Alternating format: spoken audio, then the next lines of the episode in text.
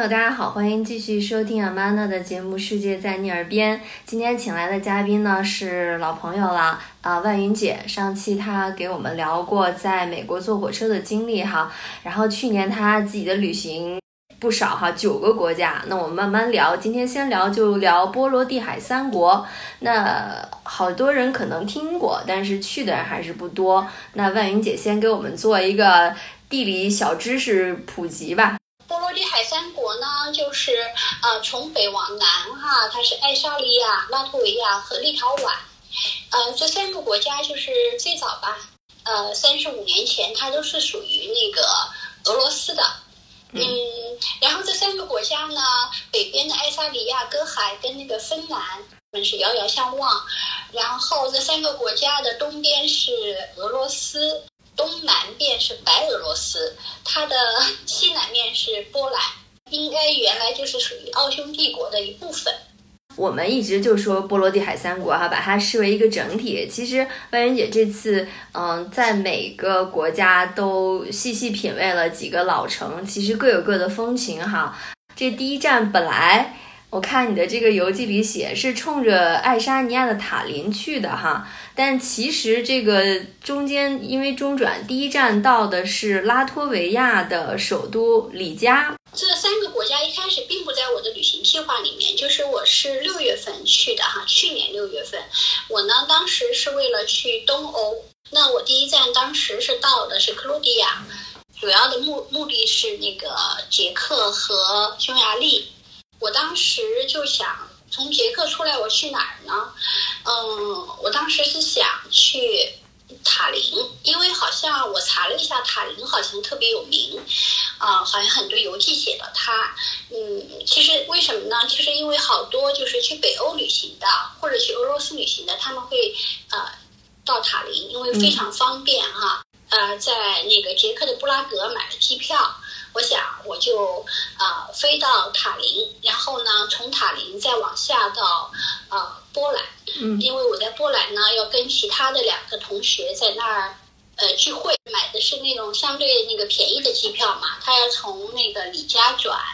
所以呢，我就飞到了李家，他那个转机的时间还蛮长的。到了李家，我就说，哎，我就去古城走一下吧，但是一到了古城，我就被他吸引住了。呃，后来住了一晚上呢，其实我一共住了两晚上。后来我就决定也不去塔林了，我就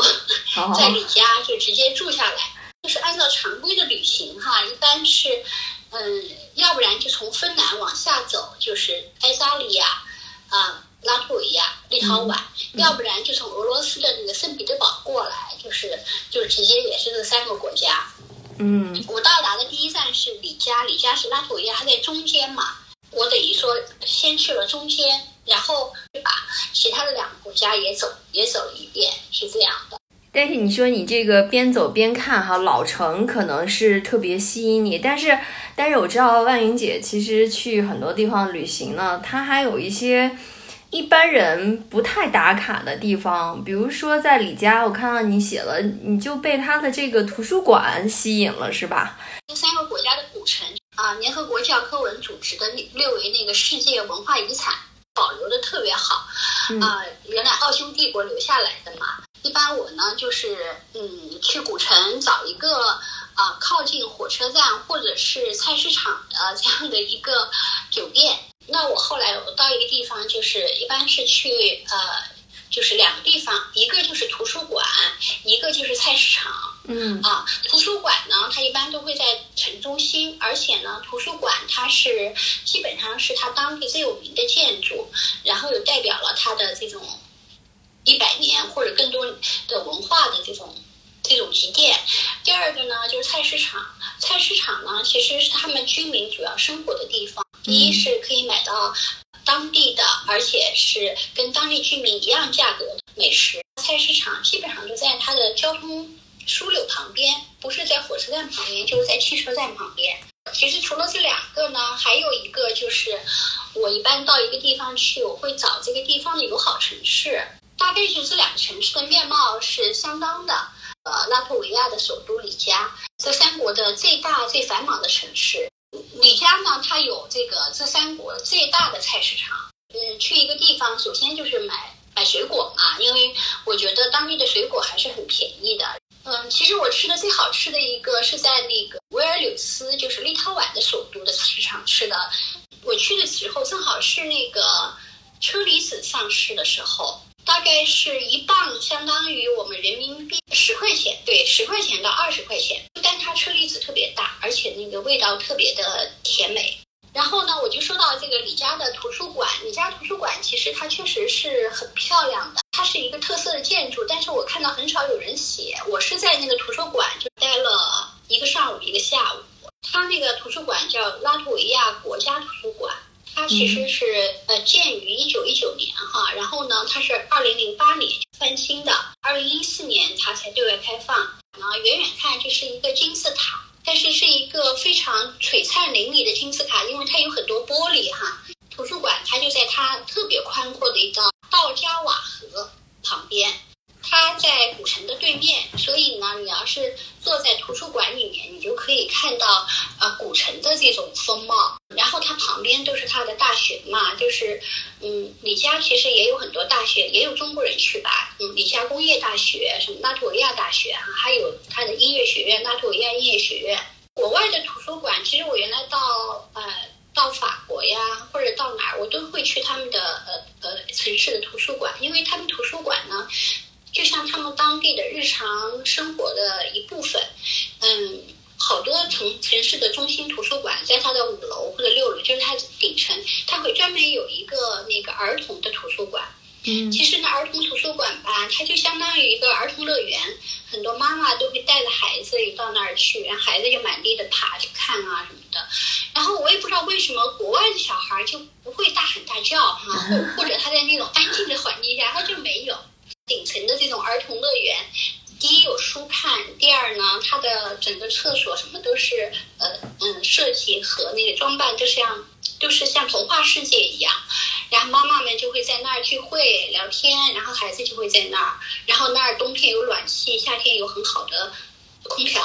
然后我呢就会去看一看，哎，我也会坐在那儿，然后因为你到一个地方去，你会感受一下当地。他的生活是怎样，民风是什么样的，然后包括这种育儿教育是什么样的。对，后来我还去过，就是去过芬兰的那个赫尔辛基的图书馆，也是一个特别有名的建筑。在这图书馆里面坐了很长时间，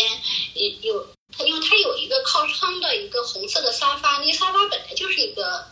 类似于设计品，什么也没带，我就。坐在那儿冥想，然后睁开眼睛就看对面那个古城的那个红屋顶啊。图书馆还看到拆婚插灶的人，然后他图书馆也有展览，就当时我去那个花卉展，就是他其实不是说把花卉拿进去，他是好多好多做花卉的书的展览。但是那书不是很漂亮吗？所以我就觉得，啊，不是在这图书馆里面，就是都是享受旅行者的一个休憩的地方。还有呢，就是他们一般的咖啡馆，它都特别有设计感。我我在的这个拉脱维亚国家图书馆，就是它的一楼也是有一个咖啡厅，然后你可以在那儿吃一些简餐。然后经常它图书馆还会有一些呃，就是展览。像我有一次，然后莫斯科的一个图书馆叫。普希金图书馆去看了他的一个电影展，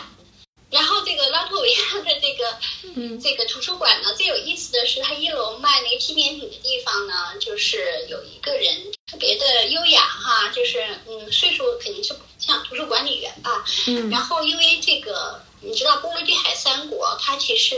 都是以盛产琥珀著名的。但是它现在琥珀卖的已经很贵了，我觉得可能被游人炒起来了哈，就是在古城里的琥珀很贵。然后我就在这个图书管理员身上呢，看到一串，嗯，就是成色特别好的琥珀嘛。那我就跟他聊天，我就说你这个琥珀真的很漂亮啊，就是不管是形状还是色泽。他说对，这是他的，就是他的外婆传给他妈妈的，他妈妈传给他的，他就很自豪。然后。嗯，我说那你能够摘下来给我看看吗？他也摘下来给我看看，因为我想看看就是人家当地人带的东西吧，就是真正的好的琥珀是什么样子啊？嗯。然后后来我就跟他说，我说，我说我是写博客的，因为我确实是一个呃媒体嘛哈。然后我就说，我说我能够拍张照片放在我的那个博客上 blog 上吗？他他就他就很开心，他就说，嗯那我去稍微就是打扮一下，他就抹了抹口红，梳了梳头发。他本身已经很就是很优雅、很漂亮了，嗯然后他非常认真的让我给他拍照。后来我确实，啊，后来那个后来他说你的博客在哪儿？我说非常可惜，我是中文博客，我想他也看不懂。然后后来他就说好的，没问题。就说到这个建筑本身，我记得你好像还提了一句，你说它像一个金字塔或者是一个玻璃山，呃，是一个现代建筑，但其实好像它还源自了一个古老的传说，是吗？对他，他那个图书馆的设计师叫博格特，他的设计师灵感就是来来源于叫三位骑士越过一座玻璃山，拯救了一位公主，这是一个拉脱维亚的民间传说。图书馆内部还采用了特别先进的叫节能科技，就是它你能感觉到它那种新风系统啊，就是特别舒服，坐在里面哈，你不会像一般图书馆坐里面会打瞌睡，或者是啊、昏昏沉沉或者什么的。它这个图书馆就你进去以后，感觉就是进入一个氧吧。哦所以后来我查了一下呢，就说这个图书馆它有叫光之堡的美名。我也希望就是介绍给将来大家慢慢行走的人啊，就是要去这样的地方去感受一下。一个是它的设计之美，一个是它那个地点的地理位置之美。其实还有另外一个图书馆，这个图书馆就很有名了，就很多嗯打卡的地方，就是在立陶宛的首都维尔纽斯，它有一个全球十大美丽图书馆之一，因为它里面有很多精彩绝伦的壁画，所以呢，那个图书馆就会人很多。它现在现在是维尔纽斯大学的一个图书馆，而且要预约。那你比较起来，你觉得这个已经变成网红的维尔纽斯的图书馆，给你有什么呃留下深刻印象的地方吗？它就是很小，还有就是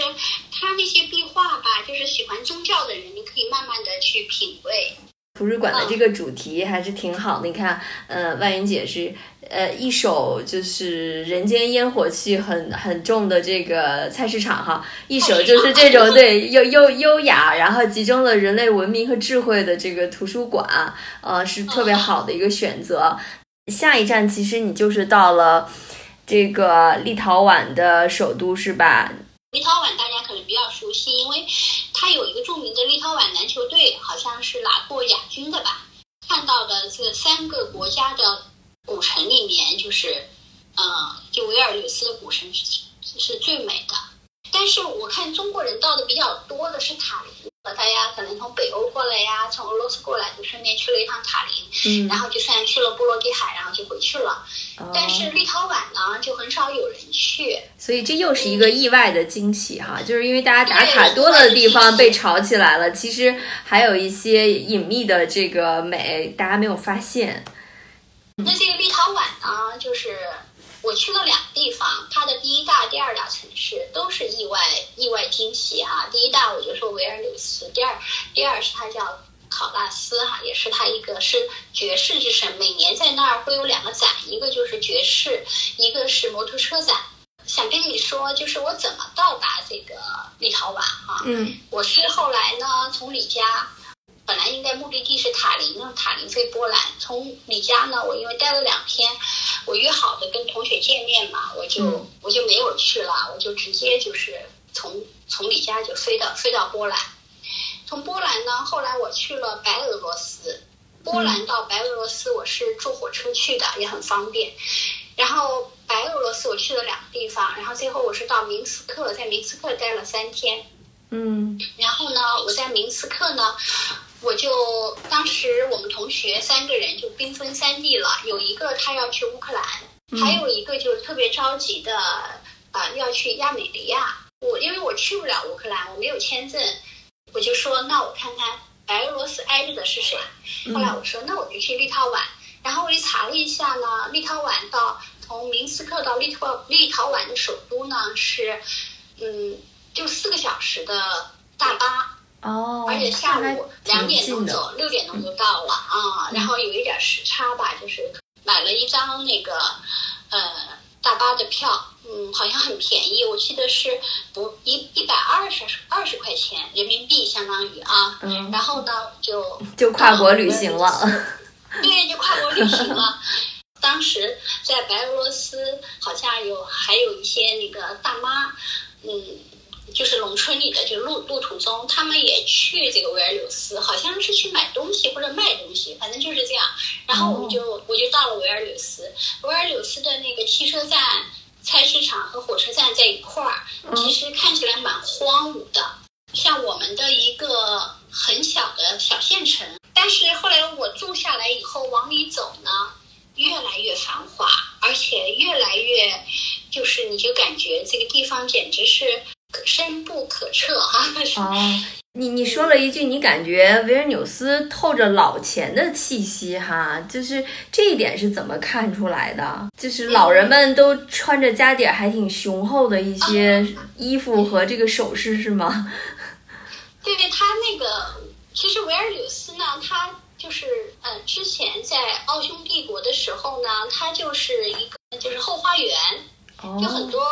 公国的那个呃郡主啊，还是什么，就是他们会把这个立陶宛立陶宛的维尔纽斯作为他们一个度假的地方。就是他们有的时候他们会住住在那个，比如说住在波兰的克拉科夫，但是呢，立陶宛一定有他们的一个庄园，然后他们把好东西从各地都收到收到这个立陶宛的维尔纽斯。曾经是奥匈帝国后花园的维尔纽斯，究竟散发着一种什么样迷人的魅力呢？我们下期节目接着和万云姐聊。